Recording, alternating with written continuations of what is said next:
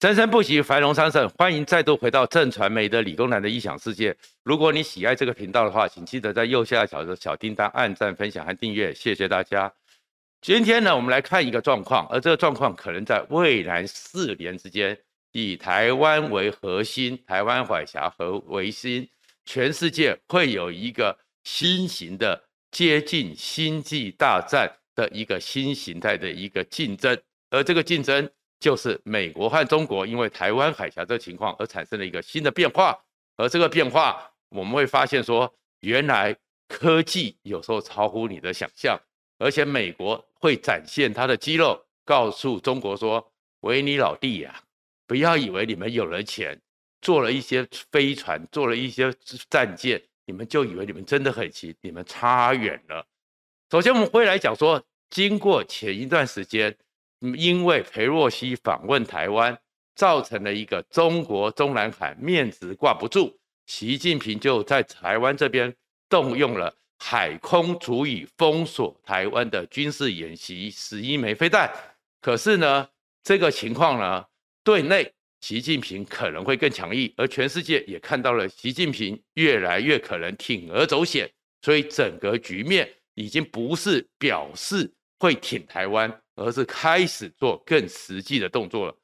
慢慢的出来之后，北戴河会议就大家都确定已经结束了。而在北戴河会议之间，习近平利用裴洛西访问台湾这个事情，发动了这一场军事演习。很多人看得出来，他的一个目的就是展现解放军有能力封锁台湾，海空封锁台湾，区域拒止反介入，拒止让美日没办法进来。那演这场戏要做什么用呢？就是在中南海的内部，他要告诉那些元老们，我呢对台湾已经有解决方案了，我对台湾是够强硬的，你们可以跟你交换条件，你们支持我继续连任，我会承诺你们，我会在我的这五年任内里面解决掉台湾问题。所以现在国际上认定的是，习近平在二十大之后会提出一个共国共产党。解除台湾方案的台湾问题的新方案，然后这里面呢，习近平将会全方位的对台湾施压，军事上的恫吓、文攻武吓、经济上的制裁，还有资讯上和国际空间的压制，都会持续产生。而且，习近平二零二七年又是解放军建军一百周年，他必须交成绩单，而且对这些元老来讲，他也必须交成绩单，所以。美国是各国都认为台湾的风险、台湾的压力真的是越来越大。但是越来越大怎么办呢？这个时候呢，全世界的美国其实他们的威慑意义是什么？就是让习近平知道你差远了，你不要以为你一动手你就可以占了便宜。所以最近美国呢做了一些事情，那个才叫做什么叫做高科技？未来的科技战争，我们在乌克兰里面已经看到。当你高科技进入了一场战争之后，全世界第二大的军事体其实不堪一击，只能在地上爬。而美国最近展现了他们高科技的能力，会让中国解放军如果真的还有理智的话，你们应该感到害怕。我们都知道说，现代化的战争已经从陆海空进到了太空，而太空是一个最早期掌握资讯、早期预警。如果你在太空上，你看得不够远，看得听得不够清楚，或应变运算的不够强，你可能就被万里之外就受到了袭击。但美国呢，先前的时候讲说啊，中国呢非常得意，他们也发射了根据他钱学森一九四几年代所倡议出来、计算出来的钱学森弹道，有能够在大气层的周边利用那个钱学森弹道的原理，在大气层周边打水漂。形成了一个极高超音速，而且会变换方向的一个的这个所谓的极超音速飞弹，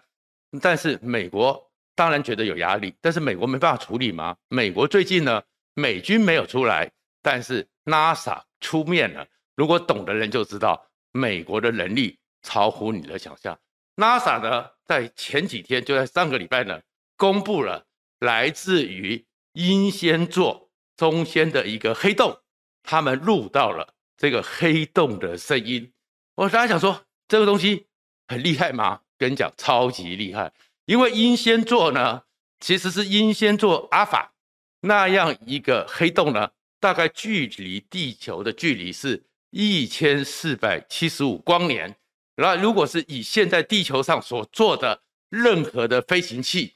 能够达到那个地方的话，要几百万年以后。然后我们知道说，以声音的要传播，要透过介质，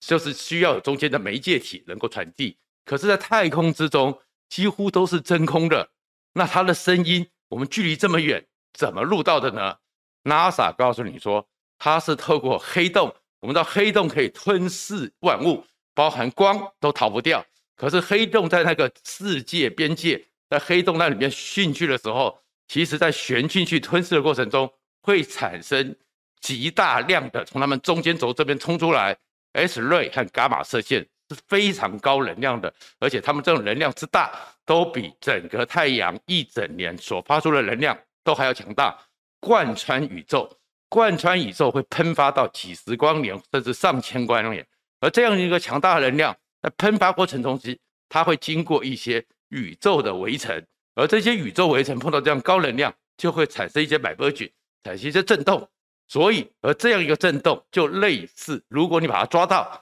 就跟音波振动的原理一样，所以 NASA 的就证明，他把这样一个振动在一千四百七十五光年之外这么遥远的地方，他监听得到，他分析了出来，做成了一个八音阶低八低度八音阶下面合成的黑洞的声音。我们其实讲这么复杂，这是科学的问题。NASA 在展现一件事情：如果一千四百七十五光年之外吞噬一切的黑洞。连光都逃不掉的黑洞，它传出来的一些声音，经过宇宙围城产生的一些震动，我都能收集得到。那你在地球上，那任何地方，你解放军任何的飞机的动态，你的潜水艇躲在水里面的一些细微的动作，你会比一千四百七十五光年远吗？你会比那些宇宙围城的震动还要更细微吗？其实 NASA 只是证明一件能力，美国要抓。中国的任何的一举一动，其实千里眼、顺风耳都远远的不如他们的能力。所以你中国真的叫蠢动，你的潜艇在动的时候，你的极超音速飞弹在动的时候，它是抓得到的。那第二个东西，光听没有用，所以 NASA 又公布了一个非常漂亮，大家可以看到的最新最漂亮的木星的照片。你在这个木星的照片里面，原来你真的看出来。所谓的那个大红斑，真的是一个比地球整个直径还要大的一个超级大风暴。从伽利略看到到现在为止四百年了，那个目前是太阳系所知最久远的一个超级风暴。那这样超级风暴，连它的 vortex 它的涡旋的状况你都看到了。而且原来木星呢，最早的时候肉眼看的时候，以为它是青色的，等到伽利略用望远镜比较粗略的望远镜。那个时代看到的大概是一个灰色的，等到一九七零年代以后，进入了太空时代，包含哈勃望远镜哦，大家看到我们常看到木星那个非常漂亮的照片。现在韦伯号看得更细了，包含南北极，它有极光，它有了一些气雾，甚至于原来木星也有一个木星环，非常细微，都可以拍到。其实就告诉你说，他的眼睛，他的辨识率。超乎你的想象，然后这些东西、这些数据，你在太空中你要急速的运算，所以呢，NASA 又跟你讲说，他们有一个新一代的 Microchip，这样一个太空晶片，速度和运算能力，这样的太空晶片比现在所有晶片都强一百倍以上。而这样的 Microchip 的晶片，唯一的代工者就是台积电，而且是只有台积电在美国设厂的人能够生产。这意思是什么？其实你中国的任何动态，美国都能掌握的一清二楚。所以在一清二楚之下，你真的以为说他你的极超音速飞弹，你可以出其不意的袭击台湾？只是只要美国开始警戒的时候，他都可以把你盯在起草。就好像其实拜登有拜登的昏庸，他对于乌克兰的状况有他的迟疑。可是拜登从普丁要怎么动兵，所做的任何的警告。都告诉你，美国掌握的比谁都清楚。那有很多人就说了啊，美国虽然看得很清楚，但是他可能反应来不及呀、啊，航空母舰要从越过太平洋过来，七天来到不了，所以你看，美国现在又放了一件事情了，日本呢也立刻处理了，就是整个日本呢会打算在三年二零二三年之间呢，做出一千枚他们十二式的反舰飞弹，射程从两百公里增加到一千二百公里，而两百公里到一千二百公里之后，这个反舰飞弹打出去之后，会接受太空中 GPS 的导引，可以变换方向，贴海贴地袭击目标。说穿了，美国就是告诉日本，而日本也愿意在三年之内做出一千枚的巡弋飞弹。巡弋飞弹和洲际飞弹的不同是什么？洲际飞弹、弹道飞弹呢？它是打出去之后经过太空，然后一个抛物线的原理。所以其实弹道飞弹它的整个轨道、整个弹道，当然因为地球有旋转，有一些气流，你透过一些精密的或是微积高等微积分的能力，都可以提前预测。但是巡弋飞弹它是因为贴海贴地，其实有雷达的死角，而它的变换方向，其实你是侦测不到。所以巡弋飞弹其实攻击力很强。那一千枚的意思是，本来现在十二式的飞弹只是陆基的，陆基的是一个固定阵地的。但是这段时间里面，日本将会把它改良成船舰的、空中的，它就像美国的巡弋飞弹一样，无所不在，随时可以出动。那如果说是射程一千二百公里，你就可以从日本一路到琉球，其实整个中国的海岸线以内。通通都是它随时可以警戒的目标，而一千枚的意思就是，如果你真的要蠢动的时候，日本就当美国得到资讯之后，根据美日安保同盟以及美日的情报交换，日本不用等到美军先来，就可以先动手了。好，接下来下一个问题，那日本做得到吗？日本的科技能力这么强吗？三菱重工一直有一个说说法，它叫做东引妖刀，只要美国给它解除这个封印。三菱重工很快的就会达到这样的要求。日本是因为二战之后，加上它的非战宪法以及美国下了捆龙锁、下了封印。三菱重工如果被解除封印的时候，它很快的，大家都知道，它可以跟洛克希德马丁、雷神公司一样，成为世界上最顶级的军工产业。我们先不讲它二战之前呢，它在现在的时候，美国的 F 三十五是全世界最好的战机。是有百分之三十左右交给日本研制，就是三菱重工。美国的波音七八七有合作对象，也是三菱重工。而三菱重工呢，现在日本的很多的清朝、春朝一直到苍龙级的潜水艇，谁做的？三菱重工。所以其实美国愿意做这件事情，把能力放出来之后，日本绝对承接得了。而且事实上，一九九零年代。第一次波湾战争也是巡弋飞弹第一次出来的时候，当时的巡弋飞弹，美国的技术还有晶片没有那么好，所以呢，第一批打出去的命中率是百分之八十五，但是现在打了两千四百多枚，命中率几乎是百分之百。中间的那些晶片的调整、命中率的一个运算能力，谁协助的？日本协助的。那我们知道说，在先前的时候，ISS 跟伊斯兰国还有叙利亚的战争里面。美国在一个城市里面这么多巷道，这么多整个房屋，各种的侦查死角，侦查的里面的误差，为什么 GPS 还能够让他们甚至连水泥大弹都可以打得这么精准？那是在十年前，美国已经因为第二次波斯湾战争察觉到巷战是他们逃不了的，又是请日本，也是像三菱电机、三菱重工